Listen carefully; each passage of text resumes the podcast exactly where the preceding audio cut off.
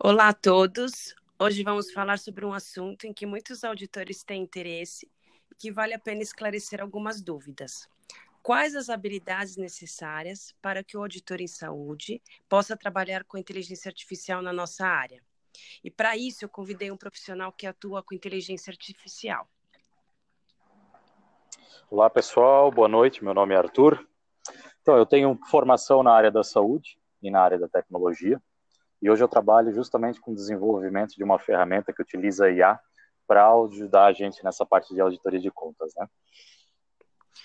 Legal. Arthur, na sua opinião, para trabalhar com a inteligência artificial, quais as habilidades que se espera de um auditor? Lu, eu acredito que primeiro a gente precisa entender um pouquinho o que é a IA, né? O que ela faz hoje pela gente. A maioria das pessoas acredita que a e os auditores, né? Acredita que a IA ela vai substituir e na verdade não vai acontecer isso, né? Hoje a IA ela consegue interpretar textos que a gente chama na nossa linguagem de não estruturados, por exemplo, uma descrição cirúrgica, uma evolução.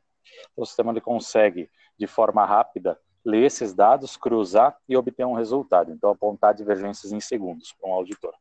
Então, cabe ao auditor somente olhar essas divergências. Então, facilita muito o nosso trabalho. Então, nesse cenário, eu acredito que o auditor ele deve ter uma vivência boa na área assistencial e ter um conhecimento bom de processos para poder trabalhar junto com um sistema desse, para poder alimentar um sistema desse e ensinar um sistema de ar. Né?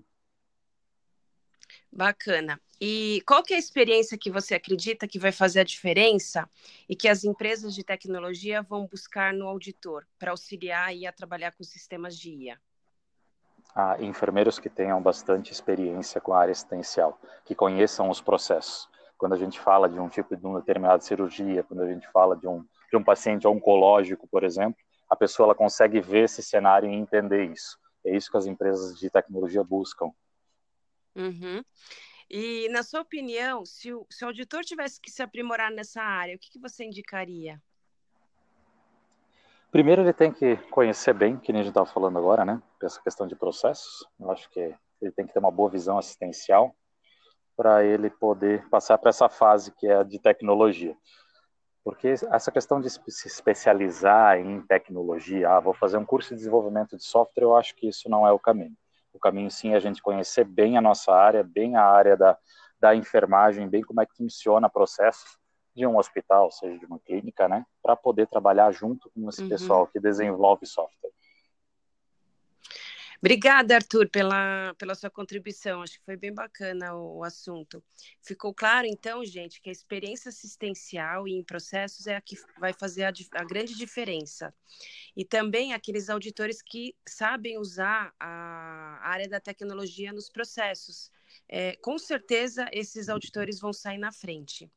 E nós precisamos nos aprimorar né, nessa área. E, e, por essa razão, eu desenvolvi um curso sobre transformação digital que vai acontecer no dia 7 de dezembro em São Paulo, com a intenção de preparar vocês para o mercado.